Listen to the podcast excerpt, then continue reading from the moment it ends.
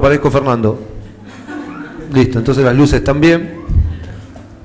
Ahí estamos, bueno, saludamos a toda la gente de internet, nos alegramos que en Ecuador las cosas se han solucionado, eh, Dios es bueno, está todo bastante estable, tuvieron unos días muy complicados, pero bueno, ah, se ha regularizado todo, así que nos ponemos contentos, Richard me mandó un mensaje ayer a la noche con buenas noticias de todo lo que estaba pasando en el país. Creo que ahí se escucha bastante bien. No sé si los molesto, si los aturdo, cualquier cosa. ¿Querés ir al baño, Sergio? ¿Podés ir? Ah, no, pues en la escuela, viste, yo levantaba la mano para ir al baño, entonces por ahí. Bueno, muy bien. Mauri, estoy muy contento de que hayas podido venir. Está atrás tuyo, Mauri. Estoy muy contento de que hayas podido venir. Porque aunque no tuviste muy buenas noticias en el viaje, las buenas noticias vienen igual. Las buenas noticias vienen igual. Porque lo que el hombre trunca, sí, Dios seguramente está haciendo algo especial para tu vida y la de toda tu familia. Así que tranquilo. Bueno, muy bien. Eh, estuve viendo muchas cosas. Voy a estar dando creo que unas seis reuniones con respecto a Daniel, porque hay seis principios extraordinarios en los libros de Daniel, como mínimo seis, seis cosas que sucedieron que a nosotros nos pueden ayudar para nuestras vidas. Y la primera está basada, que es la que voy a hablar esta noche, está basada en, el capítulo 1 de Daniel. Antes que esto, porque Daniel está en el nuevo en el Antiguo Testamento.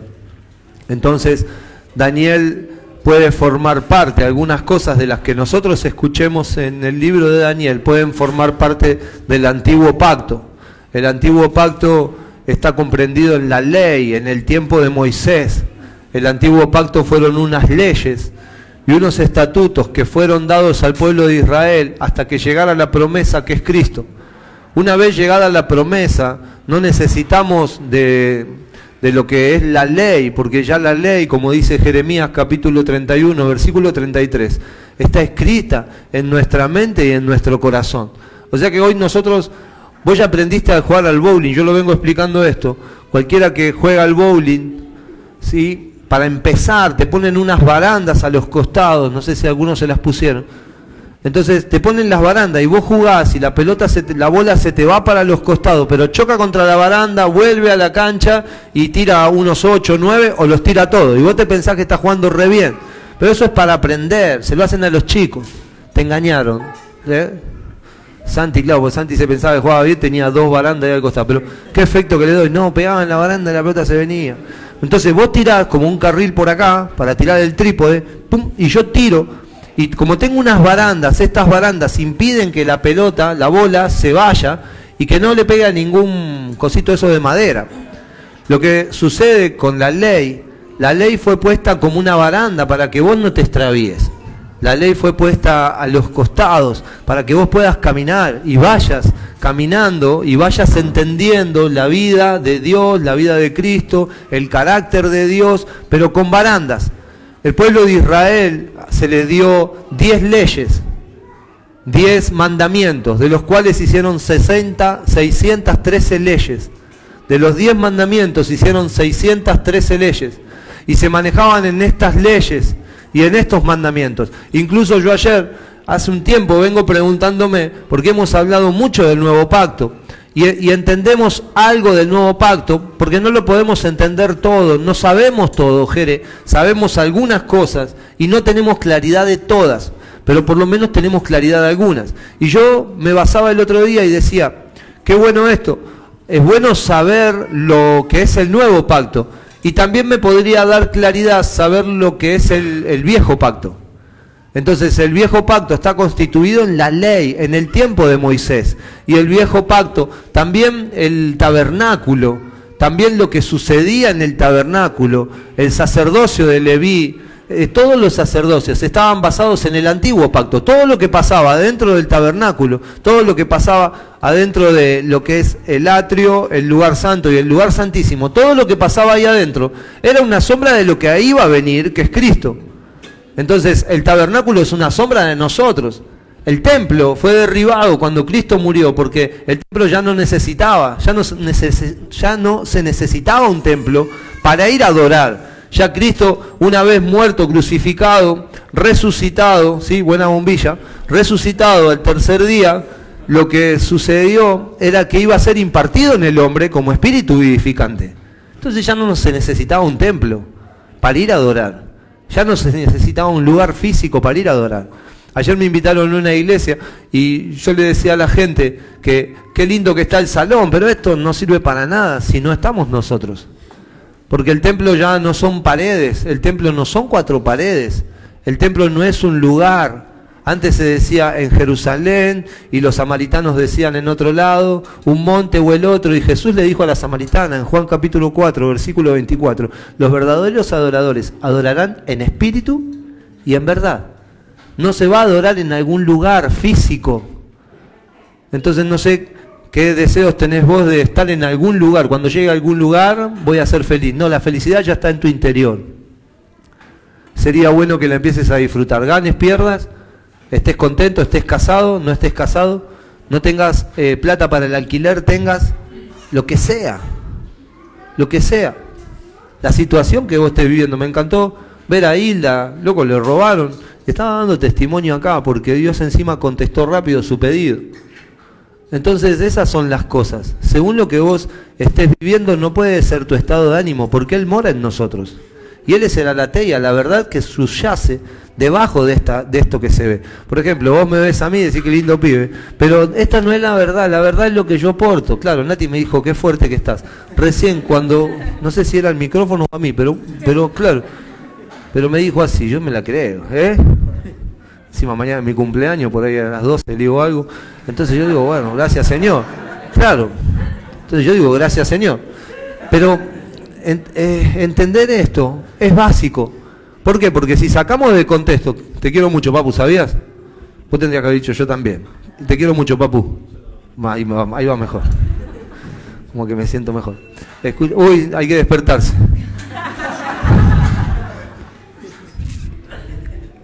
Yo tengo esa alarma para cuando me despierto. A la mañana. Edward también se despierta a esta hora casi siempre. Mira, está extraordinario. Pero la temperatura del mate está como Richard, sí, como le gusta a Richard. Unos 80 más o menos. A mí me gusta 90, un poquito más caliente. No sé si entendiste, pero bueno. Y entonces, esto es, es básico que lo entendamos, el nuevo pacto el nuevo pacto, para entender el nuevo pacto, también está bueno saber algunas cosas del viejo pacto.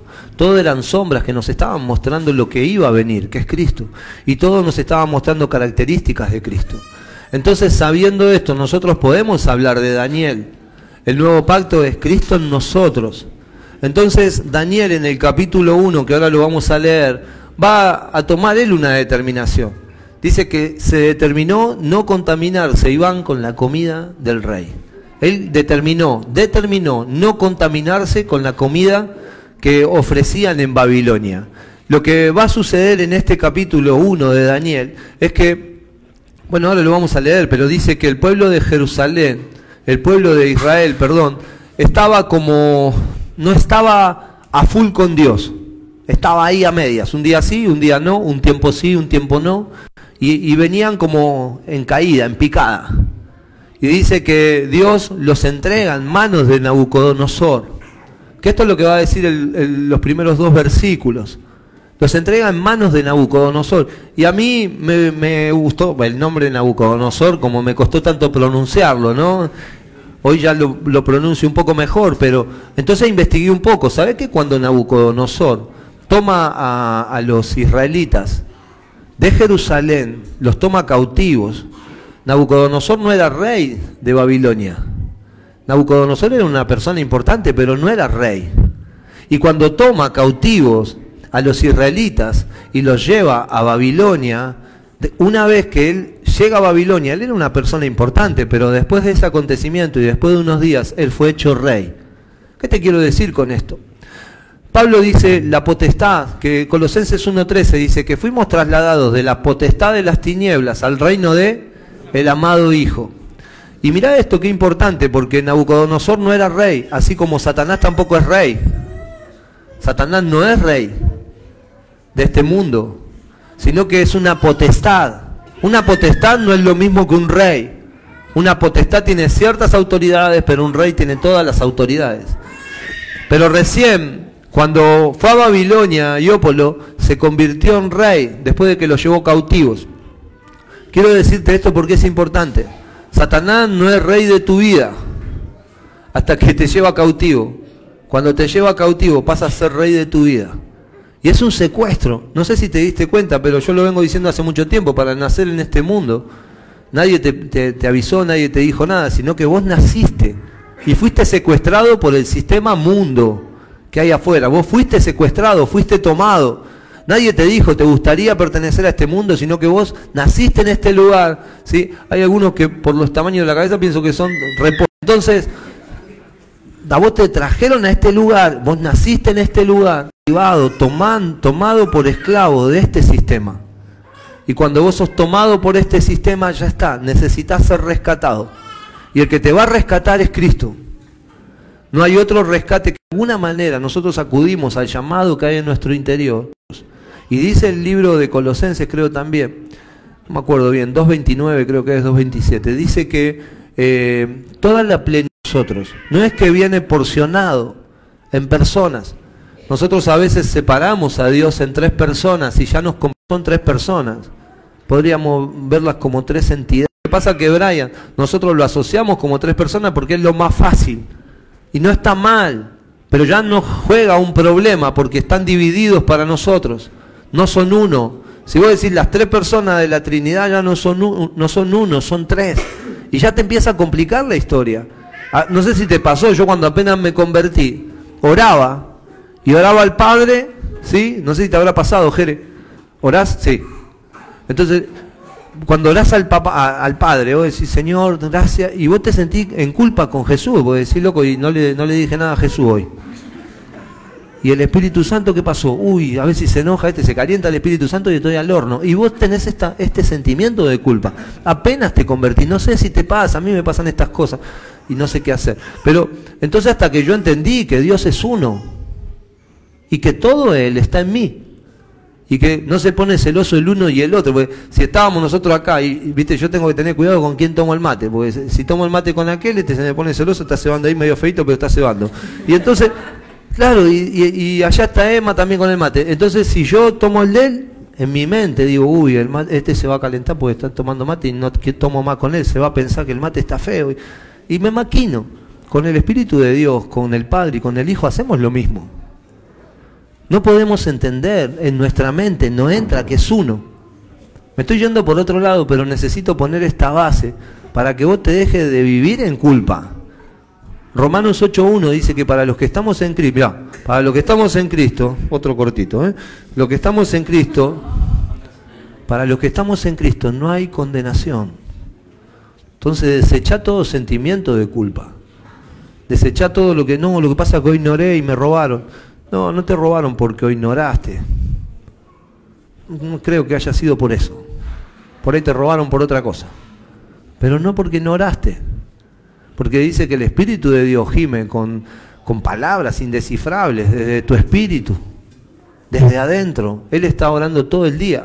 Vos no podrías hacer, uy, hoy no ayuné, loco, y por eso me va como el traste. No, no, te, no es porque no ayunaste, ayunar es para encontrarse con Él, es para conocerle a Él, y de acuerdo a los resultados del conocimiento y la intimidad con Él, vos vas a conseguir cosas. Pero esto no es condicional. El viejo pacto era condicional. Yo oro, Dios me da. Yo ayuno, Dios hace. Yo esto, y siempre el yo. O sea que estaba modificando más a Adán que a Cristo. No sé si alguien está entendiendo, pero Mati, no es por lo que vos hagas. Para la salvación eterna.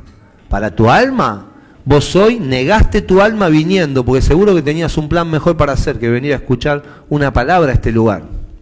Entonces, para la salvación eterna, Él aceptó a Cristo en su corazón y no hay condición para la salvación eterna. Al venir hoy a una reunión como esta, en esta noche, Él negó su alma. Y ahí Él está ganando su alma, otra cosa, está salvando su alma. No quiere decir que, que no, no, vaya a pisar caca cuando salga, puede pisar caca como cualquier cristiano. El otro día yo sí bajé a saludar a alguien y resulta que pasó un perrito ahí en la puerta de casa, claro, y caca, y yo estoy en pecado porque mirá lo que pasó. No, no estoy en pecado, cagó un perro loco y yo justo apoyé el pie arriba de donde cagó el perro. Es así esto. Está mal, cagar no se puede decir, perdón. Acá nadie caga, seguro. No, me hacen cara. Y si todos van al baño, recién dos o tres, él también, recién fue al baño. Ah, y después entré yo, mami. Yo soy pastor y fui al baño también. Cortá yo por lo esto, editalo. Bueno, no me den mate así, no me den más mate así arranco. Entonces, necesitamos saber también, Génesis capítulo 2 dice que eh, eh, Dios a Adán lo introdujo en un sueño profundo. Cuando lo introdujo en un sueño profundo, de, hizo un corte en la carne de Adán y de una costilla extrajo la costilla y cuando extrajo la costilla lo que hizo fue generar a Eva, a la mujer. Adán miró por todos lados a donde podía relacionarse con alguien. Miró por todos lados y no había en dónde reproducirse, porque la, orden de Dios para Adán fue que se multiplicara. Entonces el tipo estaría desesperado, ¿eh? buscando a ver a dónde me reproduzco y no se podía reproducir con nada de lo que había. Difícil con un gusanito, ¿eh? era difícil. Difícil con el león o la leona. Entonces el tipo dijo, no, una jirafa, no, esto no es. Y entonces buscaba y no encontró. Y al no encontrar, Dios lo introduce en un sueño profundo.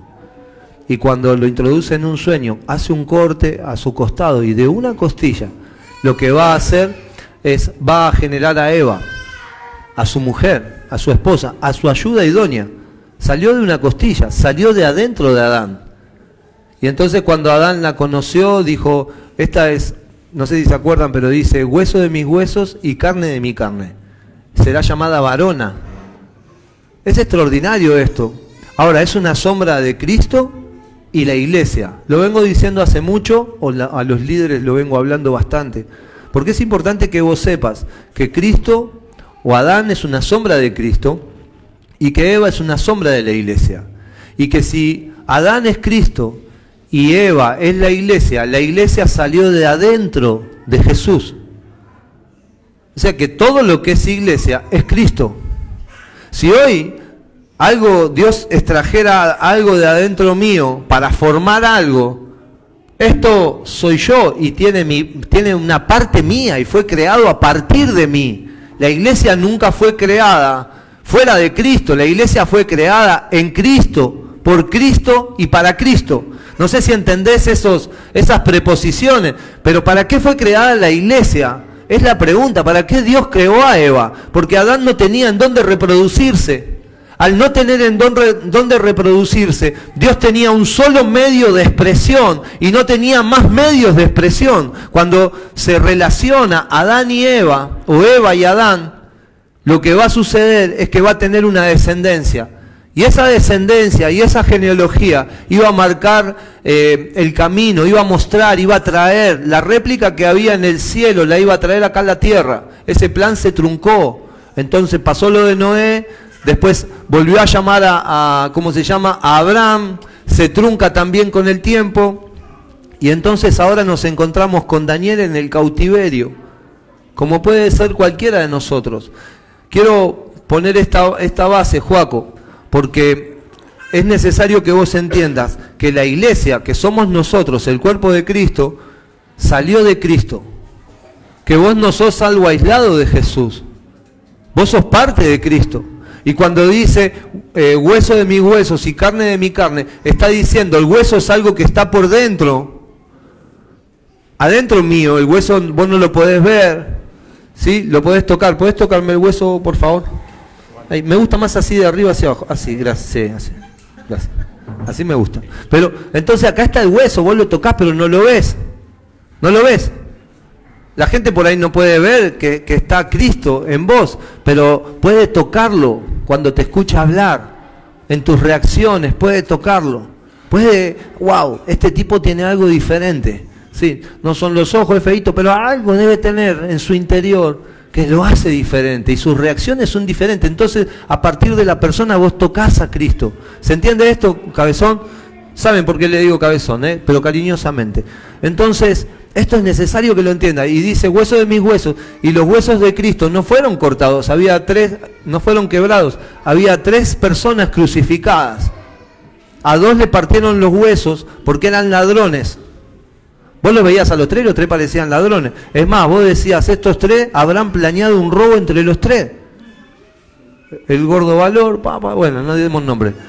Corta eso también, yo Pero claro, vos veías ahí y vos decías, estos, estos tres seguros, ¿qué habrán hecho? Porque los querían crucificar a los tres. Pero en realidad dos eran malhechores, ¿te gusta esa palabra? Dos eran malhechores y uno era el Cristo.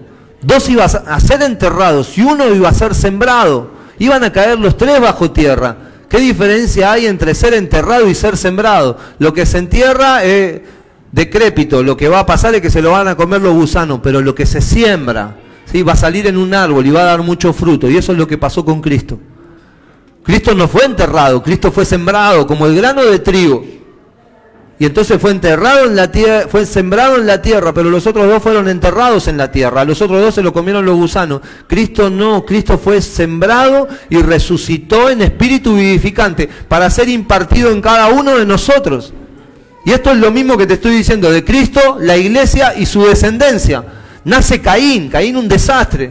Y lo primero que sucede con Eva es que Eva dice, ay, yo me pensé que era este, este era el Cristo y no lo es, porque mató a su hermano la decepción de Eva fue tal cuando nació Caín y cuando vio el proceder de Caín, que a su hijo le puso un nombre complicado, Abel. No sé si se llama decepción, no me acuerdo bien lo que significa y no lo, no lo averigüé otra vez tampoco. Pero entonces, esto es importante que vos sepas todos estos detalles para poder ahora entrar en la vida de Daniel. Porque hoy Cristo está en tu interior. Entonces yo te decía que Daniel dijo, eh, me propuse, ¿cómo cualquiera de los que estamos acá nos podemos proponer si no estamos en el nuevo pacto? ¿Cómo te podés proponer algo si vos no estás en el nuevo pacto? Si vos no estás en el nuevo pacto, te lo vas a proponer en tu fuerza. José 1.9, Sergio. Cada uno que se subía al taxi, Sergio, viste, el remis, Dacia, color cremita hecho percha. Pobre Jorge, pero estaba hecho percha, percha, percha. Lo único que tenía bueno era el marcador de día, de noche tenía que llevar una, ¿cómo se llama? Una linternita o un fósforo, ¿viste? Y encima era gas el auto. Pero me dejaba una cajita de fósforo porque Jorge fumaba. Entonces te dejaba, y vos para contar el kilómetro y cobrar tenías que prender un fósforo o una linterna que a veces no tenía pila y meterle así para poder ver el cuenta kilómetro, a ver cuántos kilómetros eran para cobrarle al cliente, una cosa loco. Todo eso. Pero Dios es bueno, ¿no? Pero atrás tenía también un, alambre que cuando la gente se sentaba se pinchaba la cola, si iban tres, el, del medio se pinchaba la cola, si iban tres atrás. Y bueno, sabés los insultos que me decían, más que cuando jugaba, así que imagínate.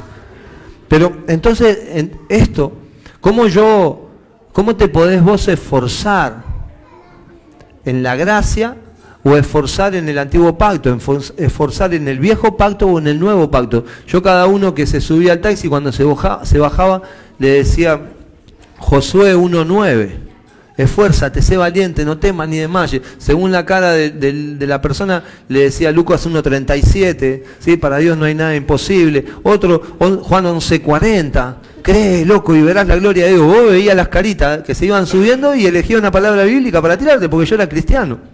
Entonces yo quería que se lleven algo del auto, no solamente que se pinchaban, ¿sí? Una vacuna, sino que, se lleven algo más. Y yo les daba una palabra, y, hoy me lamento tanto haberle dado por tanto tiempo José 1.9.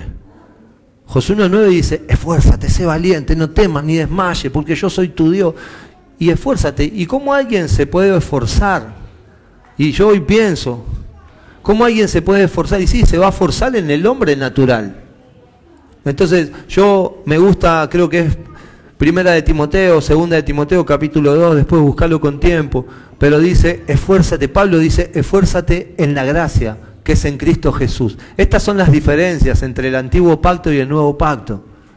El antiguo pacto era esforzarte tu fuerza natural para poder hacer algo. Entonces, ¿cuánto tiempo vos podés sostener algo? Eh, ¿Cómo llama la señora Lorena, la que mordieron el otro día al perro? Pasaba la señora Lorena una, una mujer de nuestra iglesia.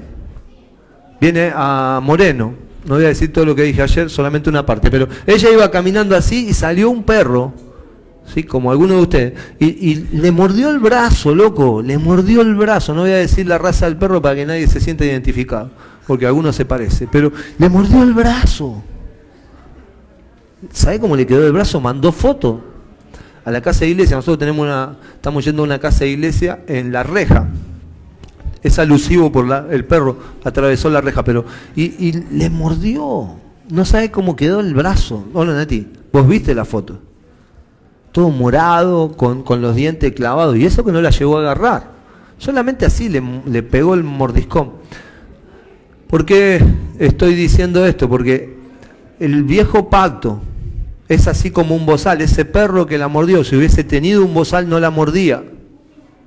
Pero en la naturaleza del perro estaba el morder. Entonces el perro no tenía bozal, el perro no estaba atado, el perro no estaba, ni siquiera la reja tendría un, un espacio, por lo cual sacó la cabeza. Algunos no pasaría, pero este perro sacó la cabeza y lo mordió, la mordió. Y la mujer no sabe cómo quedó. Pero el antiguo pacto era ponerte, como dije antes, barandas, como ponerte un bozal para que vos no puedas morder, para que vos no peques. Entonces te decía, esfuérzate en la gracia. ¿Cuánto tiempo podemos tener retenido a este perro? Si no era, creo que se llama Lorena la señora, no me acuerdo bien, pero si no era Lorena, iba a ser Alicia o Juan Carlos de los calzoncillos cortos, o iba a ser otro. Que pase por ahí y el perro lo muerda. ¿Por qué? Porque es cuestión de tiempo. El antiguo pacto era cuestión de tiempo en que vos no pecaras. Cuestión de tiempo. Cuestión de, de ver cómo lo, solucionamos, hagamos una reunión los sábados de la noche para que los chicos no salgan a bailar, para que los chicos no hagan esto, para que los chicos no hagan otro, tratemos de tener los contenidos, generemos un club de amigos. Y la iglesia se, terminó generando en un club de amigos, donde nos juntamos casi todos los días, no para hablar de Cristo, sino para no hacer nada en el mundo. Y no funciona así. La palabra eclesía, la palabra iglesia significa eclesía, los llamados a salir fuera algo totalmente diferente. No es que vos no te tengas que reunir en un lugar como este, un día como este. Es buenísimo esto.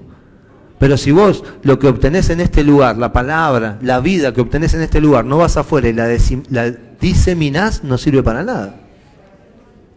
¿Para qué? Si vos vas a tu lugar de asignación y te conformás al sistema, ¿de qué sirve una reunión como esta? ¿De qué le servía a Dios tener a Adán? ¿Sí? Adán a imagen y semejanza de él, con la posibilidad de multiplicarse y fructificar en todo lo que haga, y no había en dónde reproducirse. ¿De qué le servía? De nada. ¿De qué le sirve a Dios que, esté en tu espíritu, pero que no, eh, no domine tu alma y que desde tu alma no salgan expresiones de la vida de Cristo en el lugar donde vos estás? ¿De qué le sirve a Él tenerte, que, por ejemplo, que Jesús esté en el espíritu de Nacho, si Nacho va a seguir siendo Nacho y no va a ser Cristo? ¿De qué le sirve a Dios? De nada. No sirve. Porque es un Dios personal y Dios nunca fue personal, Dios siempre fue corporativo. Dios nunca fue para salvar solamente a Fernando. Vos imagínate que si no hubiese puesto en el arca a solamente a Noé, pero no puso a Noé solamente, puso a Noé, a su esposa y a toda su familia. Dios se maneja así, es corporativo. Entonces, Daniel, el viejo pacto siempre fue un bozal. Y nosotros necesitamos entrar en el nuevo pacto, un cambio de vida, un cambio de naturaleza. No algo que te contiene, sino que algo que te da otra naturaleza. Y Daniel entendía esto. Entonces Daniel se propuso, pero porque él ya conocía. Resulta que Babilonia viene a partir de Babel, de la torre de Babel. Babilonia se generó después de la Torre de Babel. La Torre de Babel la, generaron los hombres para poder alcanzar a Dios de una manera natural. Y empezaron a hacer una torre que se haga bien alta, bien alta, bien alta para poder alcanzar a Dios. ¿Sí? Y entonces esto fue el esfuerzo humano para alcanzar a Dios, también viejo pacto. Y Babilonia proviene de aquel momento y de aquel tiempo, fue generada. O sea que Babilonia no tenía nada que ver con Dios. Babilonia es una sombra del mundo. Babilonia es una sombra de todo lo que hay externamente y que no es Cristo. Miren otra cosa. Abraham, todos lo conocen a Abraham, o escucharon nombrarlo, o escucharon hablar de él por lo menos. Génesis capítulo 12, hay mucho de él. Entonces, Abraham salió de Ur de los caldeos, y caldeos, los caldeos son los babilónicos. Entonces, tenemos muchas cosas relacionadas con el viejo mundo, perdón, con el viejo hombre, con la vieja naturaleza, que están en Babilonia. Todo lo que no es Dios. Y Dios le dijo a Abraham que sal de tu tierra y de tu parentela y ve a donde yo te voy a mostrar. O sea que Dios lo quería sacar de este sistema para ponerlo en otro lado. Como dice Colosenses 1.13, sacar de la potestad de las tinieblas y ponerlo en Cristo. Siempre la idea fue ponerlo en la tierra prometida. Hoy se encuentra el contexto de lo que estoy hablando, Babilonia eh, es como el mundo y adentro fueron llevados cautivos el pueblo de Israel y con ellos diez príncipes que si tenés Daniel capítulo 1, no me voy a seguir retrasando para decir algunos principios que quiero decir con respecto de Daniel, pero es necesario hablar de esto del nuevo pacto, es necesario entender la nueva naturaleza, la nueva vida, porque si no la entendés, Vos sacás de contexto esto y querés hacerlo en tus fuerzas. Y no podés proponerte nada en tus fuerzas. No podés proponerte mucho en tus fuerzas. Podrás tener una conducta, podrás aguantar algunos 10 días, otros 20 días, pero ya me comí todos los alfajores de la heladera. Claro, ¿cuánto tiempo vos podés? Pasás por ahí, sí, voy a comprar otro, averigüé acá y otro lugar, porque había prometido llevarlos a la casa de iglesia, me están mirando bueno, queda uno, lo podemos partir, cinco o seis pedacitos, pero no, eh, hay un, lugar acá que los voy a ir a comprar, ya averigüé.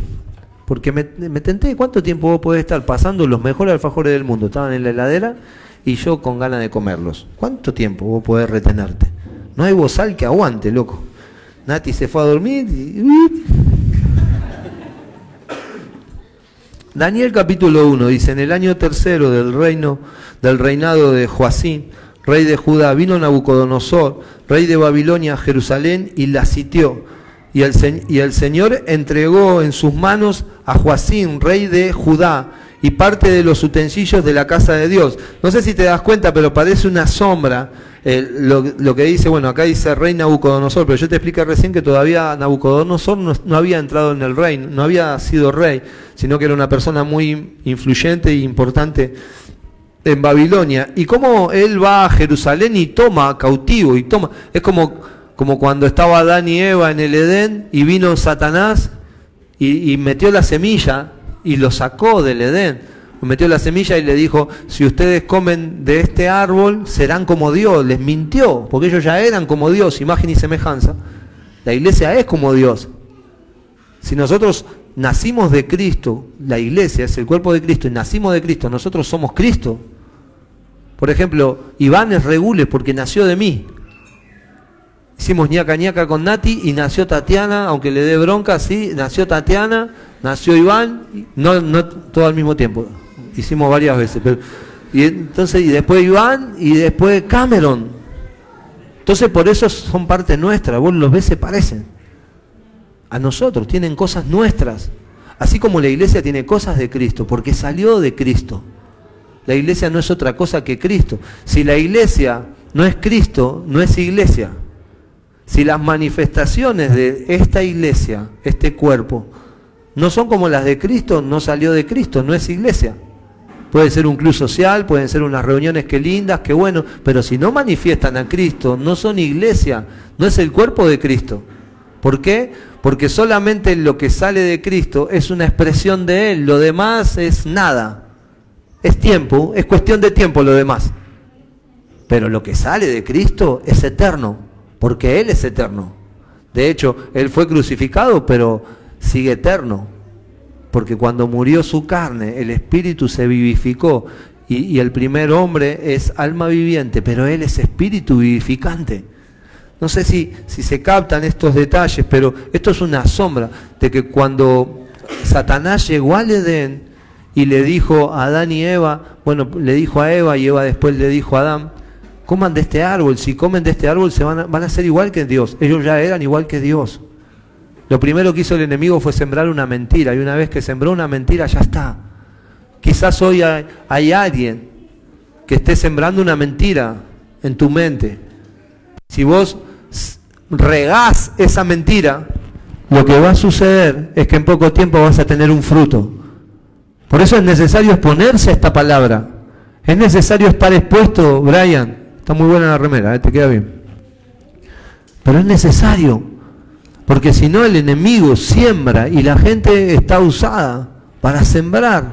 Mucha gente que hay a nuestro alrededor sin saberlo, no saben. Pero están, generan y han, siembran cosas. Y si vos las regás, si vos las alimentás, lo que va a pasar es que pronto vas a tener un fruto de lo que están sembrando. Lo mismo es la palabra de Dios. La palabra de Dios viene del cielo como la lluvia o como la nieve y viene a la tierra y, hace todo para lo cual fue hecha. La palabra de Dios genera todo en nosotros para lo que fue creada. O sea que si vos dejás que la palabra venga, como en esta noche, la palabra se introduzca en tu interior, por tu oído, por tu espíritu, como lo quieras llamar, y dejás que esto empiece a funcionar y lo regás. ¿Cómo lo riego, Fred? Me voy hablando de esto. Criticame todo lo que quieras, pero sería bueno que tú sí viste lo que dijo esto, pum, qué bueno, lo que dijo Nati, y vas sembrando y vas trabajando esta palabra. Esta palabra pronto va a ser un árbol. Y si es un árbol, va a dar fruto, porque todo árbol da fruto. Entonces eso es extraordinario. Y acá es una sombra de Satanás llegando al Edén. No sé si estoy diciendo muchas cosas y confundiendo, espero que no. Espero que puedas tomar cada uno de los principios que voy a ir desarrollando. Pero es necesario poner marcos, porque toda palabra sacada de contexto termina siendo confusa. Pero toda palabra eh, puesta en el lugar correcto es una verdad tan poderosa que puede cambiar tu vida y cada una de la que lo escucha está expresándolo desde vos, desde el lugar de tu asignación. Y entonces dice el versículo 2, y el Señor entregó en sus manos a Joacín, rey de Judá, y parte de los utensilios de la casa de Dios, y los trajo a tierra de Sinar, a la casa de su Dios, de su Dios, del Dios de Nabucodonosor, y colocó los utensilios en la casa del tesoro de su Dios. Y dijo el rey a Aspenas, jefe de, los, de sus eunucos, que trajese de los hijos de Israel, del linaje real de los príncipes, muchachos en quienes no hubiese tacha alguna. Vi que algunos llegaron con camperas de tacha, no está hablando de eso, está hablando de pecados, ¿está bien? De buen parecer, bueno, calificamos todos, ¿está bien? Enseñados en toda sabiduría, sabios en ciencia y de buen entendimiento, e idóneos para estar en el, en el palacio del rey y que les enseñase las letras y las lenguas de los caldeos. Tenían que cambiar el idioma. ¿Te das cuenta? Y les enseñó y les, perdón, y les señaló el rey ración para cada día de la provisión de la comida del rey y, y del vino que él bebía y que los criase tres años para que al fin de ellos se presentasen delante del rey. Entre estos estaban Daniel, Ananías, Misael y Azarías, de los hijos de, Judá. a estos el jefe de los eunucos puso nombre, puso a Daniel Belsasar, a Ananías Sadrach, a Misael Mesac y a Azarías Abed Negó. ¿Me podés hacer acordar después, Leo, que diga algo con respecto a esto? ¿Seguro? ¿Te vas a acordar? Muy bien. Y Daniel propuso, esto es el punto, propuso en su corazón no contaminarse con la porción de la comida del rey, ni con el vino del que bebía.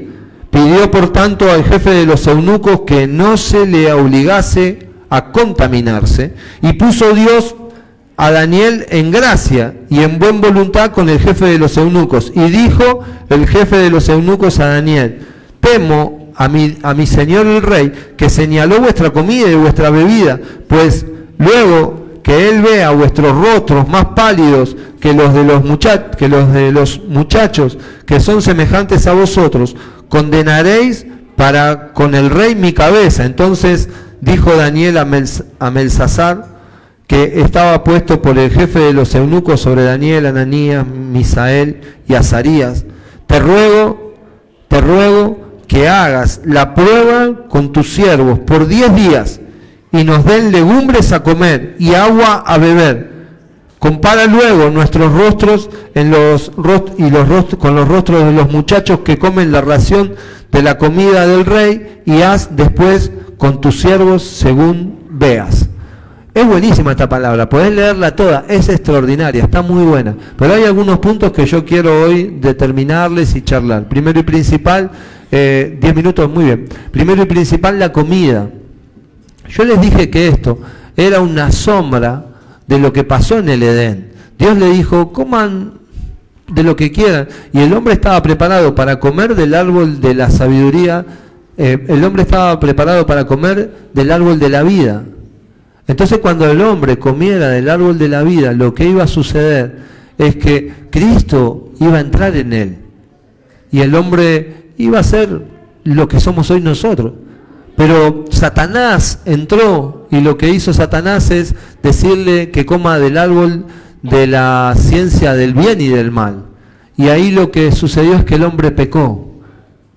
Y el hombre, no es que la manzanita estaba podrida, no es el problema de la manzana. Claro, sacate de la cabeza eso, no es el problema de la manzana, sino que el problema que el hombre desobedeció a Dios y el hombre pensó que podía hacerlo por sus propios medios y lo que hizo comió lo que Satanás quería que comiera. Y eso después se reprodujo. Por eso es necesario que el hombre adámico sea crucificado para que nosotros hoy, cada vez que vos crucificás a Adán, vos nazcas en nueva vida. Entonces esto es una sombra extraordinaria, porque Daniel se propuso que la palabra contaminarse es extraordinaria. Propuso no contaminarse, o sea que la comida algo tenía. Y no creo que haya, haya leído el yogur está vencido. No era eso, no era el problema que estaba vencido, que la leche tenía nata, no era ese el problema. Viste que algunos van a tomar la leche con nata y, uy, no. Bueno, y entonces eh, acá el problema era que la comida estaba sacrificada a otros dioses. Estaba sacrificada a otros dioses. La comida pertenecía a otro sistema. La, comida era, es como hoy representativo a lo que nos está dando el mundo. Y no estoy hablando de un pedazo de churrasco, no estoy hablando de un pollo. Se puede comer carne, pollo, todo. todo claro, el problema era otra cosa. El problema era que estaba sacrificado a otros dioses. Hoy hay muchas cosas que aunque vos no te des cuenta, están sacrificadas a otros dioses. Feri, ¿cómo hago yo para proponerme? ¿Cómo hago?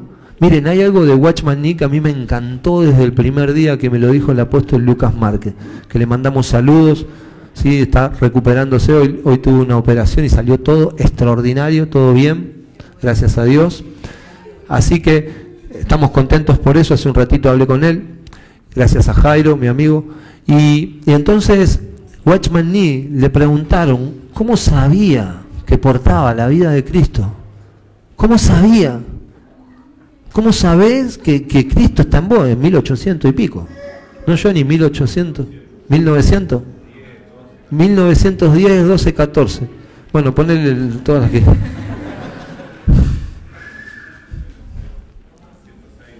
Nació en el 906.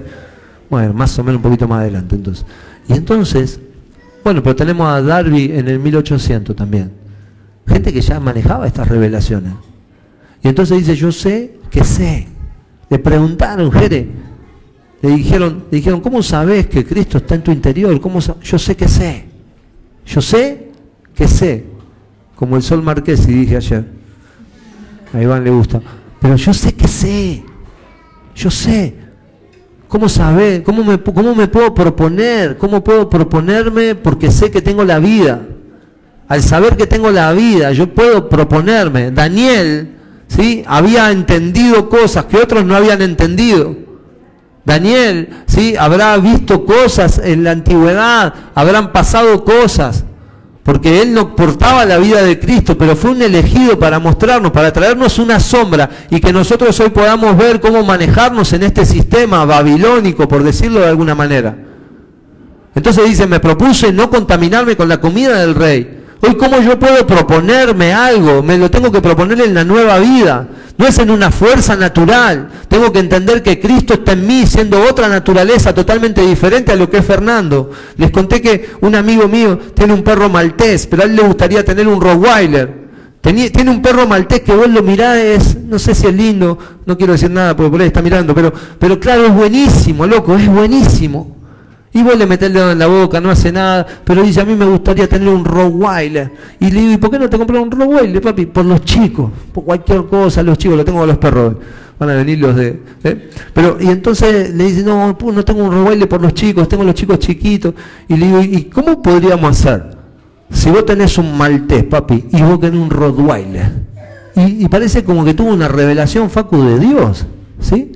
Es como cuando cuando Jesús le pregunta a Pedro y Pedro le dice, vos sos el Cristo. Wow, eso no te lo reveló ni carne ni sangre, le dice Jesús. Eso viene directo del cielo, de mi Padre. Bueno, lo mismo pasó con este hombre, porque me dice fácil, Fe.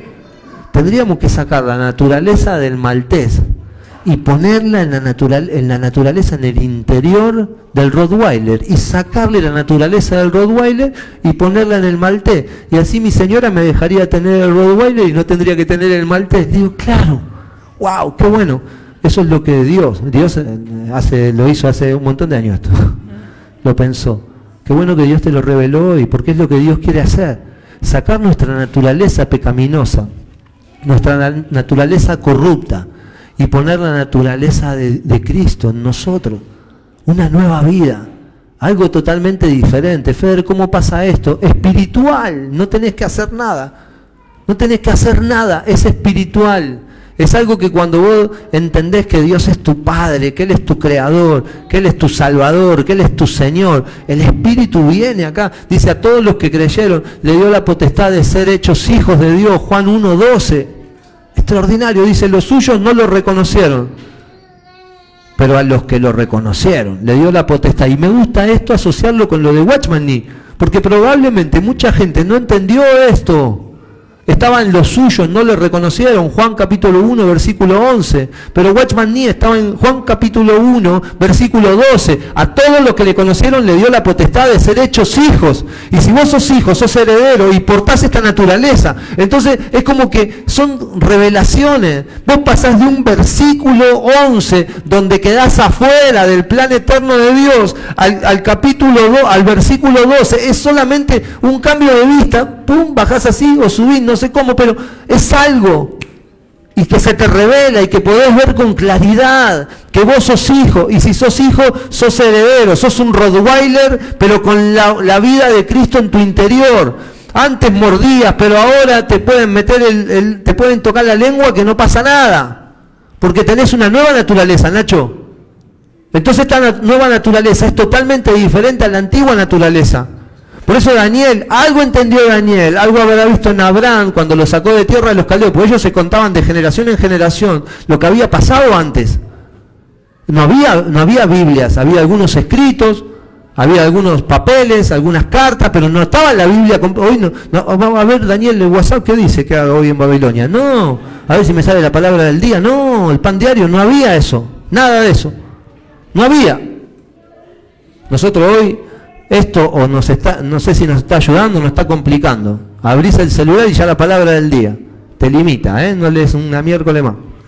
Ya te queda con eso. Y alguien que se le ocurrió poner un programa. Está bien, qué bueno, nos ayuda, pero ¿cuánto nos ha limitado? Antes por ahí leíamos capítulos y capítulos para conocer. Bueno, y entonces este cambio de naturaleza es necesario. Daniel dice, me puse no contaminarme con la comida del rey. Y eso es, buenísimo, porque al proponerse, él pidió otro alimento, él pidió legumbres, él comió del árbol de la vida y fue lleno de esto. Y a los 10 días lo vinieron a buscar y lo encontraron, va, al tiempo lo vinieron a buscar y no lo vieron. Lo vieron 10 veces más sabio que todos los demás. Pasaron tres años. Lo vieron más sabio que todos los demás. Les podían hacer preguntas difíciles y ellos las contestaban. Y hay algo extraordinario que a Nati le gustó mucho, que se dieron cuenta que a ellos le, cambiaron el nombre. Vieron que en un versículo dice que les cambiaron, el rey Nabucodonosor les cambió el nombre, y ahora vamos a ver eso. Pero más abajo, después que le cambiaron el nombre, ellos aparecen nuevamente con el nombre israelita. O sea que parece que a ellos, ellos no adoptaron el, el nombre que les quisieron dar. Y los nombres de ellos cuatro, ¿cómo era tu nombre? ¿Cómo? ¿Te dicen Nico? Vamos todavía. A veces me pasan estas cosas, ¿viste? Veo cosas que otros no ven. Entonces, Nico, eh, los nombres que ellos tenían en Israel eran nombres que arrojaban características de Dios. Entonces, por ejemplo, si me abre rápido esto, ábrete sésamo, dijo un sabio.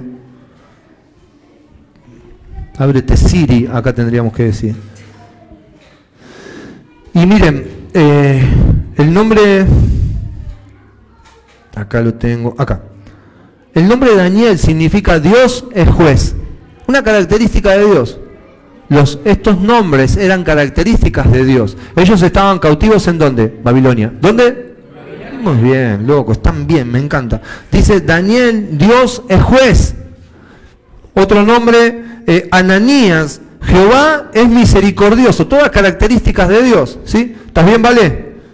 Avisale ese. El, Misael significa quién es lo que Dios es. O sea, vos lo veías a Misael y que decía, wow, ¿quién es lo que Dios es? ¿Quién llegó? ¿Quién es lo que Dios es? Y, su, mover era lo que era Dios. Vos lo veías a Daniel y ¿qué decías? Juez. Dios es juez, mirá. Dios y, esto te quedaba. Hoy nosotros decimos Iópolo, decimos Ian, pero hoy imagínate, Dios juez, prende la, prende la cámara. Estamos bien, Dios juez, y esto estaba todo el tiempo. No sé, por ahí te parece una estupidez. Pero mira, el otro nombre, Misael, ¿quién es lo que Dios es? Azarías, a quien Jehová ayuda. Vamos a suponer que Valeria se llama ¿Cómo? Azarías. ¿Quién Jehová ayuda? Y vos en vez de decirle a Azarías, ¿quién Jehová ayuda? Vení para acá. Y ya. ¿Cómo? ¿Quién Jehová ayuda se llama? Ah, Jehová ayuda. No sabés lo que hizo con mi vida. Y ahí ya te pone, bueno, extraordinario. ¿Y quién me falta?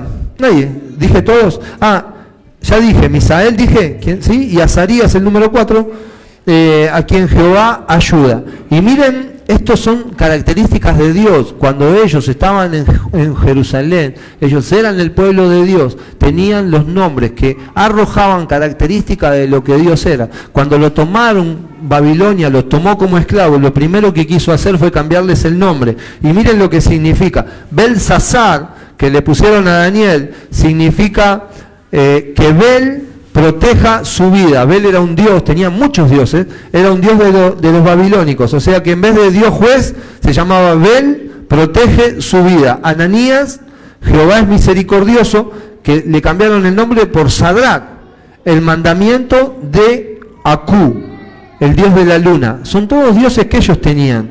Misael, que significaba Dios es lo que Dios es, le cambiaron el nombre por Mesac, quien es lo que Acú es, lo que el Dios de ellos era. ¿Se entiende, Emi, lo que estoy hablando? Muy bien. Y el cuarto, Azarías, que significaba a quien Jehová ayuda, Abed-Negó significa siervo de Nebo. O sea que vos imaginate, ellos le pusieron el nombre, le querían cambiar el nombre, que es lo que el sistema quiere hacernos a nosotros. Cuando Jesús se bautiza, dice, este es mi Hijo amado, el cual yo tengo contentamiento. Lo primero que hizo Satanás en, Lucas capítulo 4, cuando llegó la tentación, cuando Jesús estaba ayunando, lo primero que hizo, le dice, si eres el Hijo de Dios, convierte estas piedras en pan. Ya le estaba queriendo modificar la identidad. Ya le estaba que y él dijo, no solamente de pan vivirá el hombre, yo no necesito cambiar eh, la piedra en pan para saber que soy el hijo de Dios. A veces nosotros sí necesitamos algunas señales para saber que somos hijos. Pero ojalá que esta noche te vayas sabiendo, Claudio, que vos sos hijo. Tengas una mudanza, tengas lo que me contaste, tengas lo que tengas, vos sos hijo, loco. Y el cansancio lo absorbe esta vida, esta vida poderosa que portamos. Entonces lo que sucede es que lo primero que quiere sacarte el sistema es el nombre que vos no sepas que sos Cristo, que vos no sepas que sos hijo de Dios, que vos no sepas que sos poderoso, que vos no sepas que sos algo extraordinario, algo irreproducible. No va a haber otro igual que vos. Lamentable o afortunadamente, no va a haber otro igual que vos. O sea que había dos cosas que, que el enemigo quiso hacer. Primero y principal, tentarlo con la comida. Tentarlo con los placeres de la comida que se comía en Babilonia. Y él dijo, no, no, yo eso no quiero. A mí dame legumbre, un poco de agua, que son una sombra de Cristo. Sacar los placeres de este mundo para servirle a Él. Es algo extraordinario. Porque a veces no pasa lo que tiene que pasar, porque nos estamos contaminando un poquito como del rey y un poquito del reino, un poquito de, de, Nabucodonosor y un poco de Dios. Y entonces hacemos una mezcla extraordinaria, un cóctel buenísimo, pero las cosas no pasan. Y esto es lo que nos tiene que llamar la atención. Y lo otro que quiso hacer el sistema es cambiarle de nombre. Cambiarle de nombre. Si vos sos rico, ¿por qué el sistema te dice que sos pobre? ¿Por qué necesitas algo para saber que vos tenés? Y no en tu espíritu, algo que te hable de que tenés. ¿Por qué necesitas que el técnico te apruebe y que diga que vos sos jugador, el buen jugador, Jere? Vos sos buen jugador. Por lo que puerto. Tengo la habilidad de prosperar en todo lo que hago, Sergio. En todo lo que hago. Entonces son algunos de los puntos que a mí me gustaron mucho. ¿Saben por qué? Porque Daniel estuvo mucho tiempo cautivo en Babilonia, pero Dios le dio longanimidad, se llama. Daniel vivió todo el cautiverio y también vivió fuera del cautiverio, porque Daniel, como estos otros tres personajes, fueron, fueron los vencedores que emergieron en Babilonia para poder sacar al pueblo de Israel que estaba cautivo, lo pudieron sacar y volverlo a la tierra prometida. Lo mismo estamos llamados a nosotros. Este grupo pequeño que estamos acá, pequeño para algunos, muy grandes para otros, pero este grupo, Seba, está llamado a poder sacar, el sistema va a seguir igual. El punto es que nosotros vamos a sacar, vamos a emerger como el agua como la tierra emergió del agua en la creación, así la agua, había mucha agua, pero emergió la tierra de a poco, un, puñado de tierra hasta, hasta que se pobló toda, hasta que se llenó todo de tierra. Quedaron algunos baches de agua, pero la tierra salió. Y las tierras son los vencedores, somos nosotros. La tierra siempre fue Cristo. Somos nosotros, la iglesia, que estamos llamados a, a emerger en Babilonia, en un lugar hostil, pero en un lugar donde yo me tengo que proponer en esta nueva vida, proponer no contaminarme, proponer que no me cambien el nombre. ¿Por qué me cambian el nombre? Si yo soy Cristo, ¿por qué alguien me puede decir, y no Cristofanelli? ¿Por qué alguien me dice que yo me llamo diferente? ¿Por qué alguien quiere cambiarme lo que Cristo hizo en mí cuando murió en la cruz? Entonces voy a seguir desarrollando estos temas el día miércoles, seguramente el lunes que viene algo más. Voy a ir avanzando en los capítulos porque se vienen cosas extraordinarias, pero hay mucho más que yo podría hablar, pero sería para confundir en esta noche. Entonces quiero que todas las ventanas, Valeria, que yo fui abriendo en este momento, después ustedes las revisen, que ustedes puedan trabajar en estos días en sus casas e iglesias, puedan trabajar en todo lo que hablamos porque todo el Evangelio no, no está descolgado, todo el Evangelio es lo mismo, todo quiere que veamos a Cristo, todo quiere que lo veamos a Él. Daniel es una sombra, la vida de Daniel es una sombra, la vida de Abraham es una sombra, la vida de todos es una sombra para poder ver la realidad y que vos puedas llegar a la realidad. Son historias, lo cual te acerca, lo cual te hace ver, te deja ver. Y para eso tenés que quitarte el velo de la carne, porque el velo de la carne lo seduce la vida de Daniel y te quedás con Daniel, pum para arriba, yo soy un Daniel, wow, voy hoy no voy a comer lenteja esta noche y, y empezar con los productos. Voy a hacer... No, loco, esto es una vida, ¿qué producto? Producto la tarlipa, esto es una vida. Esto es una vida. Y la vida lo cambia todo y lo transforma todo, desde adentro hacia afuera. Así que cerrá tus ojos que me gustaría orar.